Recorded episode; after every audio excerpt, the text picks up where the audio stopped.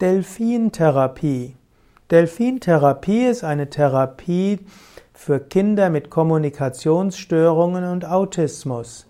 Delfintherapie ist die Therapie mit lebenden Delfinen. Delfine sind neugierige Tiere, die gerne mit Menschen kommunizieren.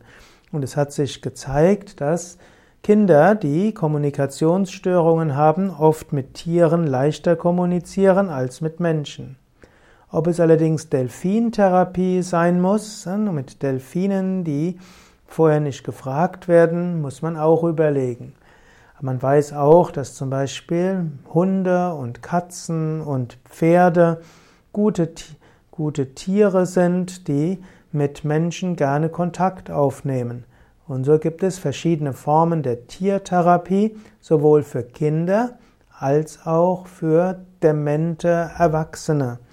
Man weiß, dass Erwachsene gerne auch auf Tiere ansprechen und in manchen Altersheimen wird deshalb mit äh, Haustieren experimentiert und Menschen wieder Freude gegeben.